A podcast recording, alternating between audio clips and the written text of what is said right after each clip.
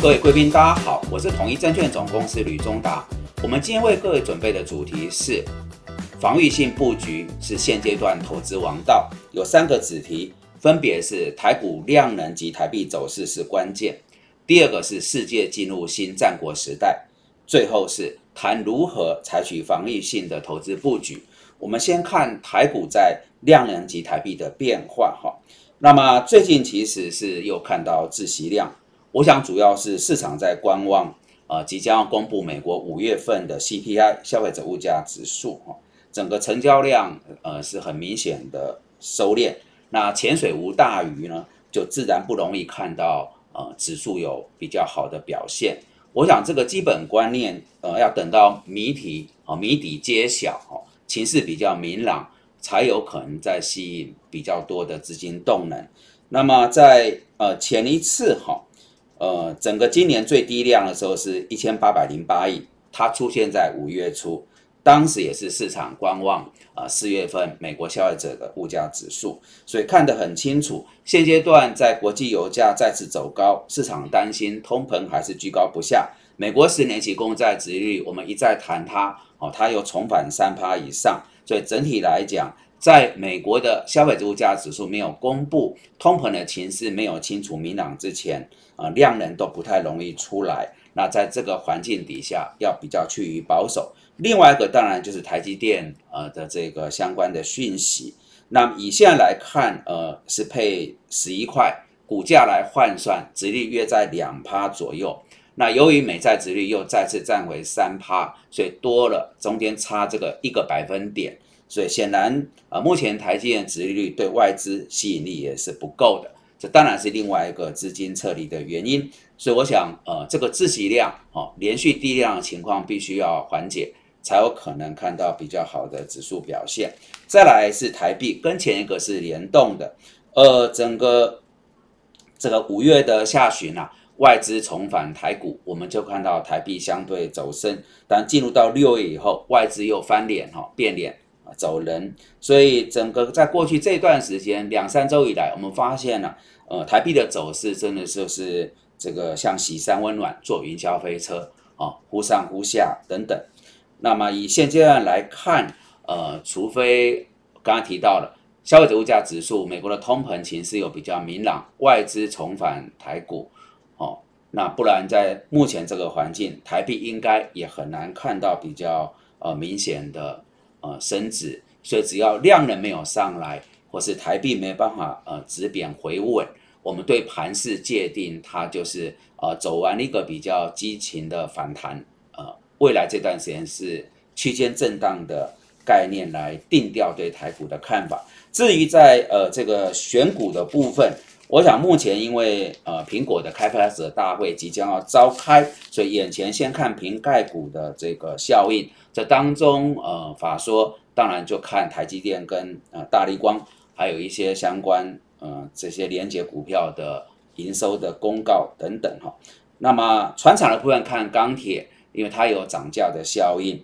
另外就是大家预期啊纾困跟解封概念的观光哦，这是目前。在盘面上的重点，至于星光金跟台新金的合并题材，是短期有助长了金融股，后续再观察啊一些新闻的呃一个报道哈。好的，我们处理完对台股在目前这个阶段比较持区间震荡看法的逻辑，接着进入到第二个主题来谈谈呃国际关系、地缘政治。那我的标题是全球进入的新战国时代，我想历史会回头来看。呃，俄乌战事是一个国际关系跟地缘政治的重大分水岭。我们从几个主体来看这场战争。对美国而言，呃，他现在看到俄军的这个出动，很明显在战略上是要用战争来迟滞它，哦，来这个确保俄国的战力啊，至少在欧洲这个板块不要对西方的势力呃造成威胁。哦，所以从美国的战略力而言。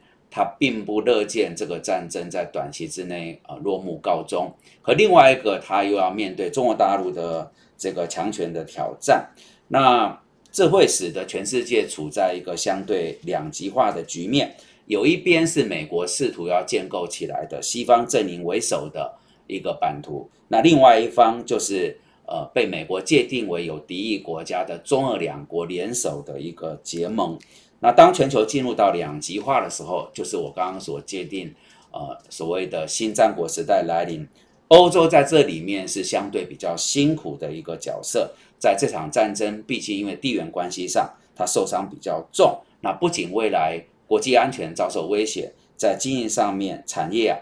可能也会是一个持续受害的状况。所以要观察美欧关系短期为了呃处理俄乌战事而有团结。但中期以上是否啊美欧会产生一个矛盾啊不太容易长期并肩作战，这是一个观察角度。中国大陆是这样子哈，呃虽然这场战争俄罗斯没有正当性，可是毕竟俄罗斯是军事强权，跟他结盟可以增添陆方的实力，也可以在油气等物资供应上啊带来一个利益。所以虽然他承受一些呃欧美国家对他在战争当中。没有清楚表态的指责，但这个一来一回折抵啊，他应该还是算呃比较有站在呃有利益的这一面。那俄罗斯的这场战争啊背后当然是自己觉得感受到北约东扩呃三十年的一个威胁，他要在俄罗斯跟西方世界中间画出缓冲区。但是这场战争打了一百多天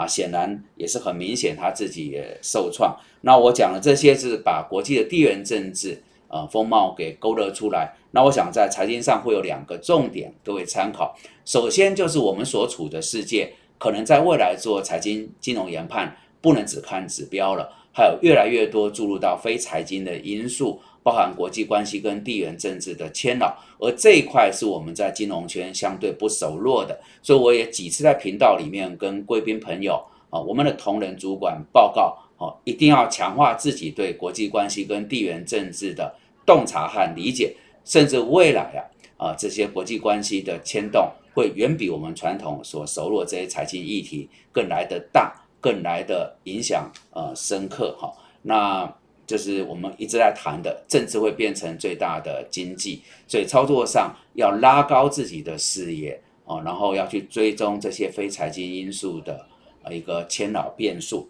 再来就是我们也谈到，在目前这个环境，或许通膨。我们是对焦于俄乌战事的落幕，或者中共中央到年底左右二十大结束之后的清零，它也就告一段落。如果只看这两个，确实通膨是有机会比较明显的下来。但是整体假设你把新战国时代全球的地缘政治跟国际关系走入一个新的风貌拉进来，我个人认为通膨有结构性的东西在那里，恐怕我们要呃有一个脑袋的革命。啊，过往这将近二十年，我们所熟络的所谓极端宽松，哦，这个零负利率，低档利率这个条件它没有了，往后应该是一个中高利率，哦，就是联总用中高利率来压制一些通膨结构性的这个牵扰。那如果是这样的时候，呃，我们的投资思维必须要彻底的翻转跟改变。那这也是另外一个角度。我觉得该谈谈防御性布局的一个背景。接着第三个主题，我们就来谈到底要怎么样防御性的思维来做投资布局。呃，先来看统一投顾的观点。统一投顾最新把高值率概念股列入到对客户呃所介绍的一个选股方向。它的理由就是市场变数太多，动荡很大，指数的波动加大，那么高值利率是里面比较理想的一个选择。那另外一个指标则是劳动基金。我们留意到，呃，五月当台股贯破二年线的时候，劳动基金是在全力加码。然后你看一下它加码的逻辑，哈，根据这个劳动基金运用局副局长刘丽茹女士所呃回应媒体的，她说买进的还是以呃前面的这个全指股为主，因为这些公司属于产业前景不错，产业在全球都是龙头。那么只要长期有看好、有稳定的值利率，呃未来填全息的几率高，都是劳动基金考虑要加码。我想逻辑很清楚，我们这些国家级、中央级的法人，他是怎么在想事情？你跟着做，应该胜算是比较高的、比较大的。哎，毕竟他所拥有的资源远超过我们一般的投资人。另外一个指标是投信，我们也发现投信的基调有转变。前几个月有不少投信是琢磨在这种中小型的电子股，但是随着这个局势的动荡，目前慢慢的也转到这个所谓的资深老牌的股票。那这个很好思考，就是那个代码在前面的这些公司。那当投信转向了这个老牌股的时候，我认为它就在打安全牌。那为什么？因为这些老牌股常年它历经了国际政经情势动荡的考验。早已经淬炼出有灵活应应外部环境变化的高度能力。那考量它的国际的竞争力，还有跟客户上下游的关系良好，财务体质又强劲，哦，它自然是一个防御性配置上来讲很好的思维。所以老牌股、台股里面，在这个代码比较前面的，也值得追踪。最后就是我们前面有谈到的，呃，这个所谓公用事业跟基础建设，我们再多强化一些。呃，目前我们看到这几档公用事业的基金，主要就布局在这个各地的，包括自来水、哦电力、天然气、那绿色能源、铁路、机场、港口跟通讯。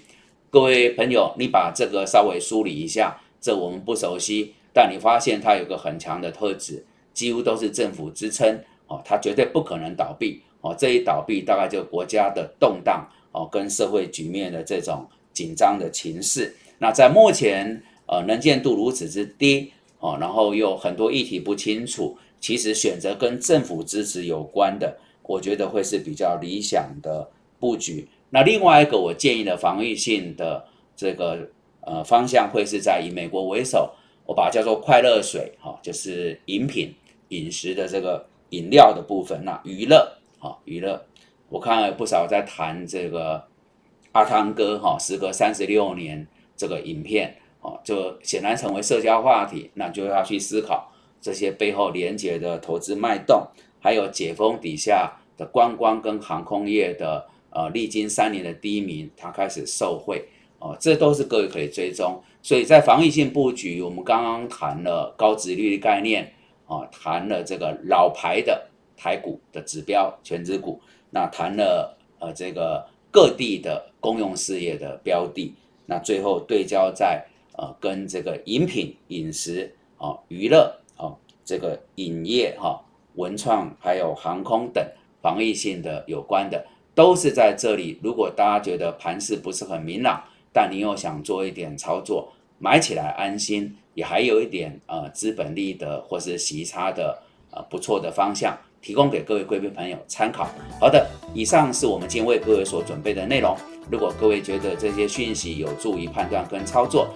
敬请帮忙按赞、订阅、分享跟开启小铃铛。非常感谢各位的参与，也祝福大家。